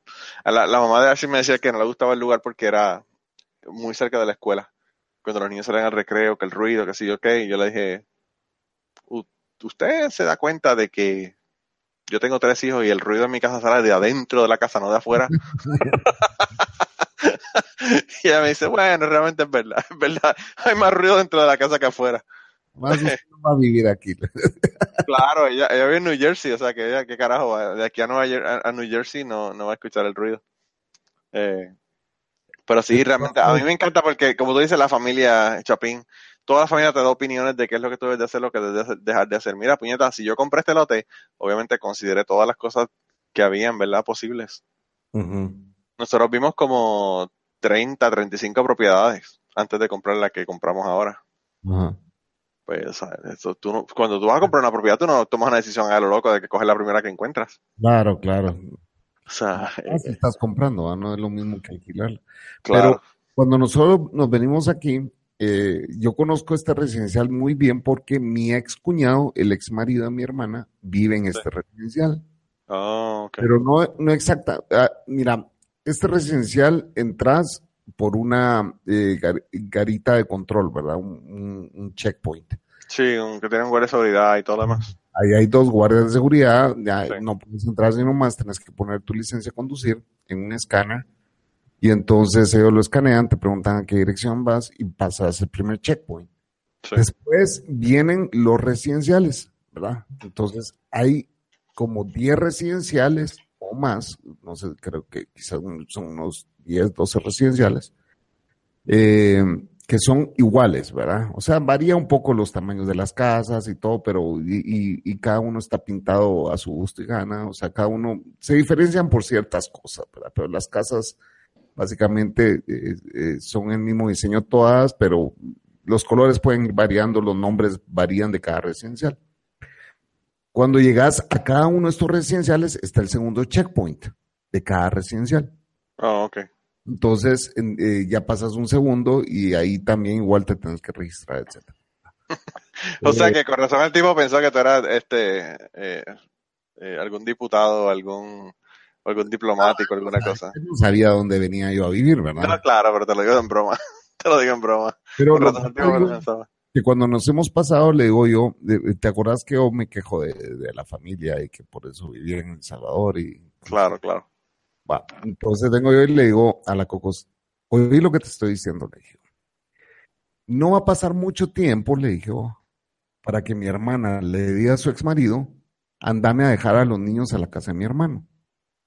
Para no tenerle Ah, porque que le ver, queda cerca. Claro, claro, claro, claro. la cara a él, ¿me entiendes? Cuando los va a traer. Dos días, llevaba tres días, llevaba yo aquí. Cuando mi, mi hermana me mira, te quería pedir un favor, sí.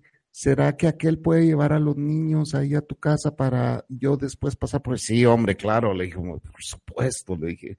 Y además, cuando ellos se quieran quedar a dormir aquí, aquí se pueden quedar a dormir también, ¿verdad? Claro. Entonces, colgué y le digo, Cocos, le digo, ¿qué? ¿Te acuerdas de lo que te conté de esto y esto y esto? Ya te dijo, y ahorita, sí los van a traerle. Tres días. Está cabrón. Es que, mano, uno conoce a la gente de uno, hermano. uno los conoce tan bien. Tan y tan y tan y tan bien. Wow. Wow. Pero mira, tu casa, tu casa, eh, eh, Chapín, es un área residencial, pero tú tienes, no sé, tú tienes bastante terreno porque el patio atrás de tu casa se ve súper grande, con lo, la foto que me enviaste. Mm, no, ese no es el patio de atrás, ese es el terreno de atrás. O sea, no pertenece al residencial. Ese, yo estoy en el Ah, residencial y después para allá es una montaña. Ah, o sea que no No tienes ningún vecino ni nada en la parte de atrás. No, no. Ah, Yo tengo bueno, pero eso debe estar brutal para... Sí, y tú puedes, el- tú puedes entrar y caminar y llevar el perro y todo, ¿no? ahí no, ahí está todo cerrado. Ah, pero lo todo cerrado el cerrado. perro, privado. Sí. Aquí no, aquí te dicen do not trespass y está el tipo con la, con la escopeta del, del otro lado del, del letrero. Ahí, ahí- ahí está, está cercado, ¿verdad? O sea, pero, pero aquí, eh, o sea, desde mi casa hasta la entrada del residencial es una recta de un kilómetro. Sí, sí, sí, que, que no es cerca. Wow. Entonces, pero ahí todo el mundo, todo, todo el día pasan paseando sus perros, o sea, en esa recta, porque ahí hay un, hay espacios reservados para la gente que camina o que corre, ¿verdad? para runners. En Puerto Rico, casi todos los, los residenciales, o sea, la- las urbanizaciones y eso son así cerradas también. Hay muchísimas que son cerradas. Mira, por lo que yo pagaba allá, lo que estoy pagando aquí, aquí estoy pagando 50 dólares más. El upgrade que nos dimos en calidad de vida, de vivienda, es, o sea, times a hundred. Así te lo digo. En serio, pero, pero ¿y tan cara es la vida en, en El Salvador? la renta es exageradamente cara y rentas casas basura por un precio exageradamente caro. Oh, wow. Mientras que aquí, bueno, aquí todo el mundo dice, sí, pero te fuiste a vivir tan lejos. Estoy a, a 20 kilómetros de la ciudad. Pero, Chapín, pero eso no es tan lejos tampoco, o sea. Es que por el tráfico, el tráfico Claro, es claro, una, claro. Una hora y media para llegar a la casa de mi abuela, pues, ¿me entendés? Entonces, Sí, eso, eso yo lo entiendo, pero, pero también el precio de estar fuera de- del, del, del revolú de la gente. eh, yo no sé, yo pienso que no tiene precio uno vivir en un lugar como tú vives, que es más tranquilo, que está fuera de todo eso.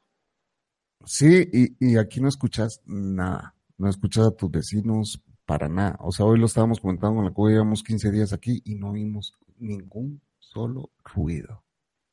Sí, wow, qué bien. Es un silencio en esta colonia. Y, bueno, y es porque te entregan un librito, ¿verdad? Cuando te pasas aquí que tiene es, es, es, eh, los mandamientos del condominio, ¿verdad? Claro, claro, todas, los, todas las reglas. Sí, a mí me dieron dos páginas de, de información. No, aquí son eh, 30 páginas dobles, ¿verdad? O sea, es Oh, exagerado. wow, wow. Es Aquí a mí me dieron, pero, pero a mí me las dieron para un lote que no tiene una casa todavía encima de ella. a mí la- la- la- las restricciones eran básicamente para, para cómo construir qué casa, que, bueno, todo, desde el tamaño de la casa hasta el tipo de casa que tienes que construir, te dicen cuál. Bueno, aquí te Eh. llaman, te llaman, ¿verdad? Entonces contestas el teléfono y te dicen, aquí está, aquí está ahorita el del agua, quiere comprar agua. Entonces, sí, mándemelo. Te llama, aquí está la de las tortillas, quiere comprar tortillas, sí, ¿qué pasa? O sea, es- Ah, wow. Todo va cuando el día que llegamos no, no había nada de comida, no teníamos refrigerador porque no te dejan pasar refrigerador de un país a otro. Oh, Eh, wow. Al otro día fui a comprar un refrigerador. eh, la cosa es de que no teníamos comida, ah, cero comida. Entonces eh, llamo yo al, al, al, al de la entrada, al segundo checkpoint, y le digo, mira, de casualidad no sabes si hay algún supercito aquí cerca donde ir a... Ah, pues aquí le puedo dar un volante que se lo trae en toda su casa, el súper a tu casa. Oh, wow. Llamamos y, y, y, y la Coco se empieza, mándeme no sé cuánto de, de zanahoria, mándeme no sé qué, mándeme eh, naranja, cuánto, eh, cuánto cuesta tal cosa, ah, ta- mándeme eso también, mándeme agua, mándeme, eh, y yo, hey, calmate, le digo así, pues estás haciendo un súper, qué caro nos vas a- ¿cuánto es eso? Le dice, ah, muchas gracias. Me dice, ¿sabes cuánto vamos a pagar ahorita con todo lo que pedí? ¿Cuánto? 26 dólares. ¿Cómo? Le dije, 26 dólares. Este súper allá nos hubiera costado 40 dólares. Wow. Guatemala es mucho más barata la comida. Y no solamente eso, Chavín, te lo llevan a tu casa. Y encima te lo traen a tu casa. Qué cosa más increíble. Aquí ahora los supermercados están haciendo eso. Tú vas y le dices lo que, lo que quieres.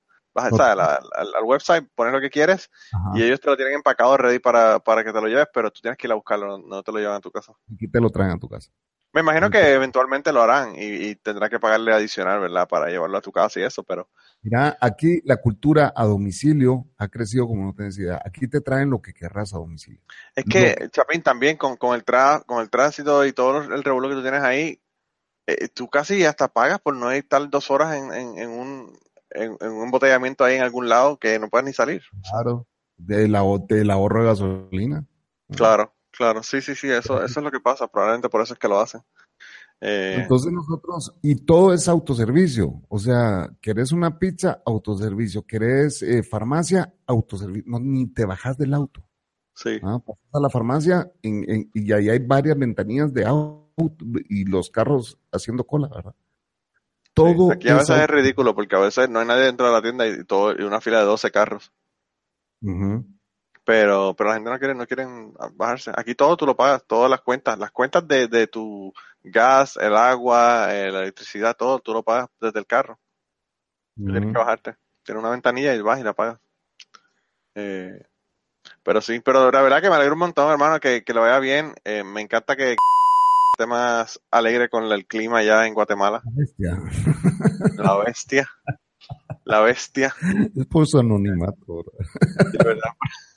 por, su, por su anonimato. Yo creo que tú lo dijiste. Así lo dije. Bueno, dijiste cuando que, que, que sí, el, el que cuando te- lo vieron el perro cuando estabas pasando el Bueno, él, él, fíjate de que no, él está sufriendo el frío. Ah, sí. Lo está sufriendo. No tenía ni idea cuánto. Pero, pero qué yo pensé que le, que le gustaba más el frío que el, que el calor.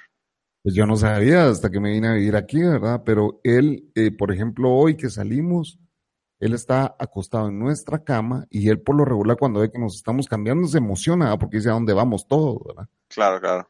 Hoy, a- hoy tenía tanto frío que está totalmente dormido en mi cama. Seguramente no durmió en toda la noche, pues porque anoche hizo mucho frío, igual que hoy está haciendo mucho frío.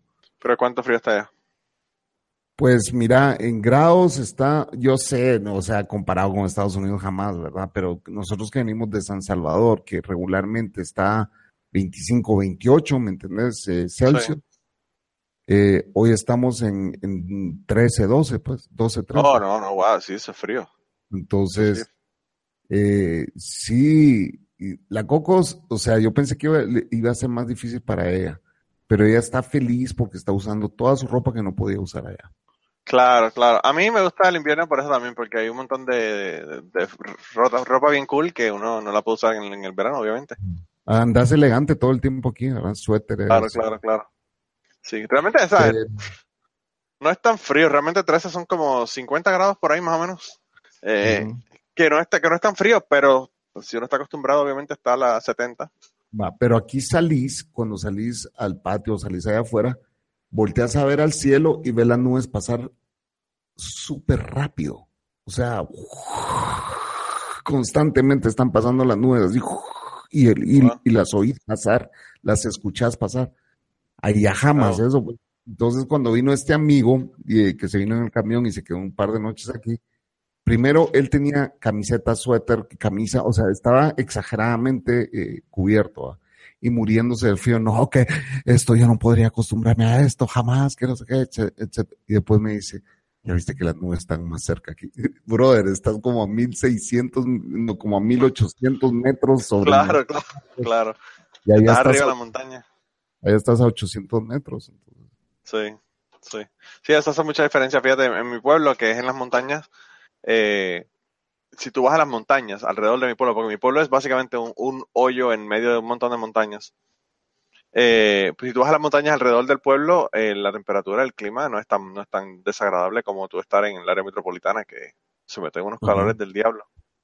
Eh, y allá no, no hace frío en ningún momento, pero generalmente hay, hay más, es más fresco que, que en el área metropolitana. O en el área costera, ¿verdad? En algún lado de Puerto Rico. Pero bueno. Mira, hermanito, pero llevamos un montón de tiempo hablando y no quiero abusar de tu, de tu tiempo. Realmente lo que quería decirte es que me alegro de verdad un montón que ya estén ubicados, que todo haya ido muy bien. Yo espero que, que, la Cocos se acostumbre, ¿verdad? Porque yo sé que para ella ahora, ella ahora está pasando lo que tú pasaste cuando te mudaste para El Salvador. Que está lejos de la familia y todo lo demás. Eh, pero pues nada, yo espero que, que de verdad que les vaya súper bien. Que les vaya súper bien porque... Gracias. Gracias, Manolo. Y Realmente, eh, ella incluso hoy me dijo, nos debimos de haber venido antes. Porque, Ah, sí, ah, bueno, pues qué bueno. porque ella ve la cantidad de negocio que se mueve aquí, la cantidad de plata que se mueve aquí. Pues no Mm. solamente eso, también si, si el costo de vida es más co- es, es menos, obviamente te vas a ahorrar un montón de dinero también. Eh, pues no, en cierta parte, no, porque sí hay otras cosas que son mucho más caras. Pues. Sí, El cine, eh, aquí todo es exageradamente más lujoso que allá, entonces todo es, el, el ir a restaurantes aquí es exageradamente caro. O sea, la wow. comida comprada en- es barata, pero cuando vas al restaurante es un 30% más caro que allá. sí. Wow. Yo eh, realmente últimamente he estado cocinando en mi casa y no yendo a restaurantes casi nada. No sé por qué últimamente los restaurantes me está cayendo mal la comida y he empezado a cocinar en la casa. Lo que hice fue que me compré el Blue Apron, que es el, el servicio este que te envían la comida una vez a la semana. Y de verdad que me encanta, me encanta cómo, cómo ellos lo hacen. Y además de eso, pues obviamente cocino también comida de, de- comida de boricua, ¿verdad? El otro día hice una tortilla española que me quedó cabroncísima. Pero, pero sí, eh, eh, no sé, yo pienso que también sí es como, es como en todo, porque por ejemplo yo cuando me quería mudar para, para el oeste, para Portland o para Seattle, habían cosas que eran más baratas y otras que eran más, más caras. Por ejemplo, la, la comida comprada allá era más barata. Eh, la electricidad eh, era más barata, pero entonces había otras cosas que eran más altas, pues las rentas, por ejemplo, eran súper altas. Entonces es como, es como todo. Pero no sé, yo pienso que si para ti hay más negocio allá, porque realmente tú trabajas por tu cuenta y eso, eso a veces es bien complicado porque pues eh, depende 100% de ti y del negocio que puedas conseguir. Eh, pero si hay más negocio allá, pues realmente es, un beneficio, ¿verdad? Obviamente. Sí, eh, eh, hasta ahorita, o sea, tengo un cliente que me empezó a pedir cosas, pero está empezando con, cositas, ¿verdad? Bien sencillas. Pero hoy tuve una reunión con ellos, les presenté, me pidieron un logotipo, se los llevé, les encantó. Eh, me pidieron algunos cambios ahí, pero me dijeron, eh, después te vamos a seguir dando todo lo demás que ya nos cotizaste, me dice. Me estaban poniendo a prueba, ¿verdad? No, y me imagino que también, eh, yo no sé, yo pienso que como para los trabajos de uno, word of mouth es súper importante. Sí, sí. Lo que, digan, lo que te digan los clientes, te recomiendan a otros clientes. Entonces yo le digo a la Coco, venite conmigo porque ella anda vendiendo sus cosas, ¿verdad? Acero inoxidable y otras cosas que hemos traído de allá. Entonces ahí mismo, mira, y tú usas acero. Sí, ustedes tienen, sí, ya que sacó y cerramos ventas ahí, pues, o sea, y la Coco, bueno, vamos a almorzar por el día cariño. Yo te invito. sí, pero yo pienso que sí, que, no, como te digo, o sea, bueno, lo importante realmente cuando uno trabaja por su cuenta es uno tener unas buenas relaciones con los clientes. Sí. Es puro PR, es puro PR. Sí, sí, sí, porque, y, y, que eso te consigue más trabajo, realmente. Aquí yo conozco un, lugar, de, es un negocio, ¿verdad?, de, de, comida, pero el lugar no tiene Facebook, no tiene Twitter, no tiene un carajo, lo que hacen es buena comida. y, tú, para tú tener un buen restaurante, que, un restaurante que va todo el mundo vaya, lo que tienes que tener buena comida. Eh, y la gente se encarga, ¿verdad? Y si tienes mala comida, pues estás jodido porque por más promociones que tengas o lo que fuera, si la comida es mala, pues es mala. Que realmente eso, eso es lo importante, el servicio que tú le das a tus clientes. Y viví, o sea, en la Coco está viviendo una experiencia de verme trabajar a mí, de verme vender. Ella nunca me había visto vender. Oh, sí. Entonces, y yo le, le, estoy, básicamente la estoy entrenando. Pues. Yo le digo, ¿por qué yo voy a mostrarla? A mí, sí, ¿por qué no se lo mandaste por correo? tengo que defender mi trabajo, le dije. Yo tengo que explicarles a ellos el por qué se ha hecho esta no solamente eso, Chapín, eh, no solamente eso, es más fácil decir que no por un email que en la cara. Claro. Le, les le puedes encontrar 20 mil defectos a las cosas cuando, en cambio, si estás ahí, recibís el feedback de tu cliente y le dices, no tenga pena, yo se lo cambio. ¿verdad? No lo dejas ir. Sí, sí, sí, sí, definitivamente. Eh, definitivamente. Pero, Pero de verdad que me alegro un montón. Me alegro que ya esté todo bajo control allá que estén en su casa. Me parece que el lugar, por lo que he visto, es súper. Así que de verdad que mucho éxito, de verdad, mucho éxito. Y qué bueno que pudiste venir al podcast, hermano, porque entre la enfermedad de tu mamá y la mudanza y todo lo demás, estás como que desaparecido. Imagínate, ni he hecho mi podcast yo por... por eso te digo, ¿qué ha pasado con TDM? Sí, no, ya, ya voy a, voy a ver a quién se deja ahora lo que tienes es que eh, empezar a invitar a todos estos amigos que no han visto en los últimos 13 años a hablar con ellos.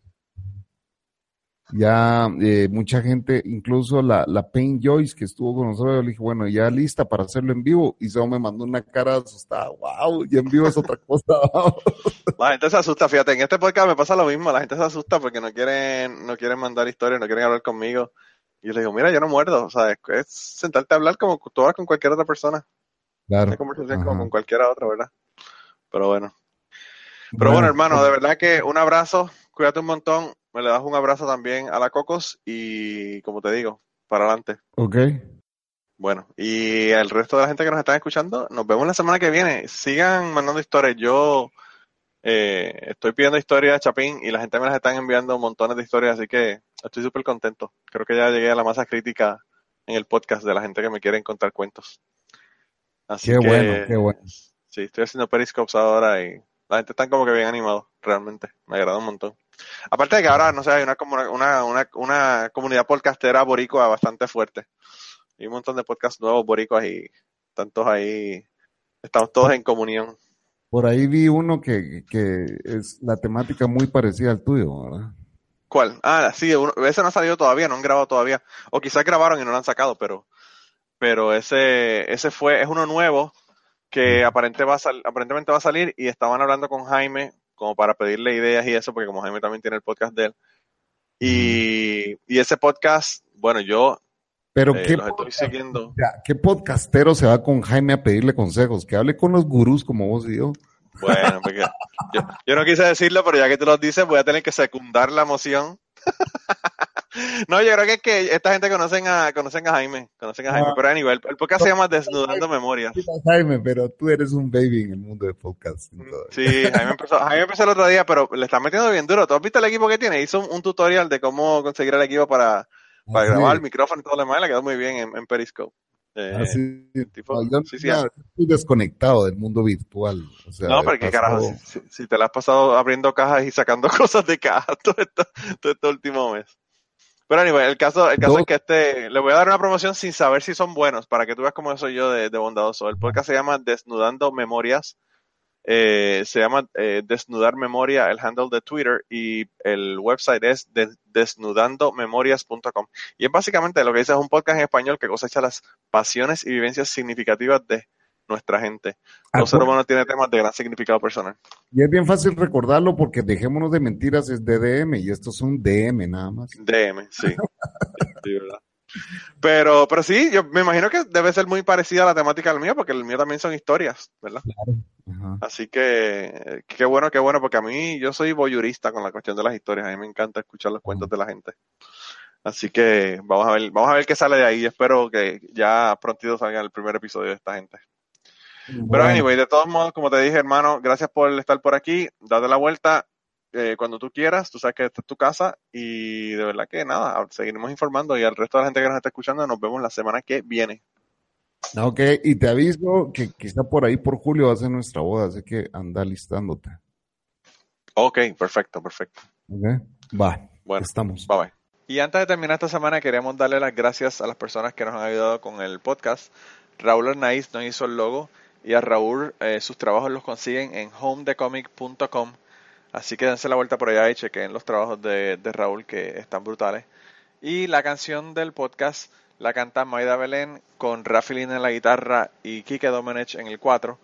Y eh, queremos dar las gracias también a ellos por haber permitido que nosotros usáramos la canción para el podcast. Si te gusta el podcast y quieres apoyarnos en el podcast, puedes ir a la página de Patreon de nosotros, que es patreon.com slash cucubano, y ahí puedes hacer aportaciones para el podcast y además de las personas que aporten eh, ahí para el podcast, le vamos a tener material adicional que no va a estar incluido en el podcast dentro de la página de Patreon. Así que dense la vuelta por allá y chequenlo. Gracias por habernos apoyado, gracias por recomendar el podcast, gracias por contarles a su abuela, a su tía, a su mamá y a sus amistades. Gracias por darnos follow en Twitter, porque tenemos muchas personas que nos escriben todas las semanas y queremos darle las gracias a ustedes también, porque sin ustedes realmente, pues para qué vamos a grabar el podcast. Y nada, con eso los dejamos, se cuidan un montón y nos vemos prontito.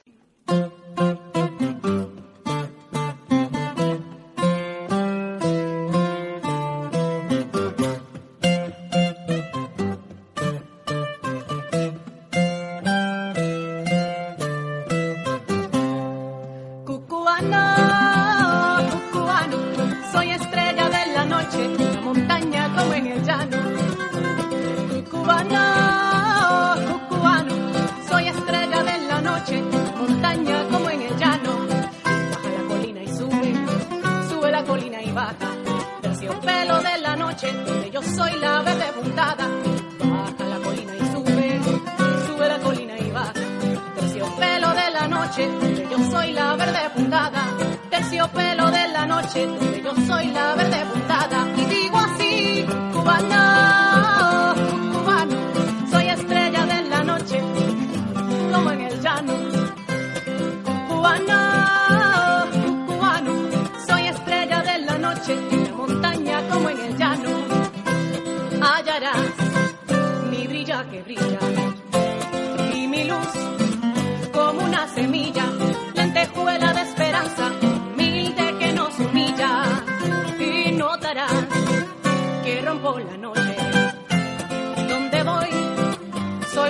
soy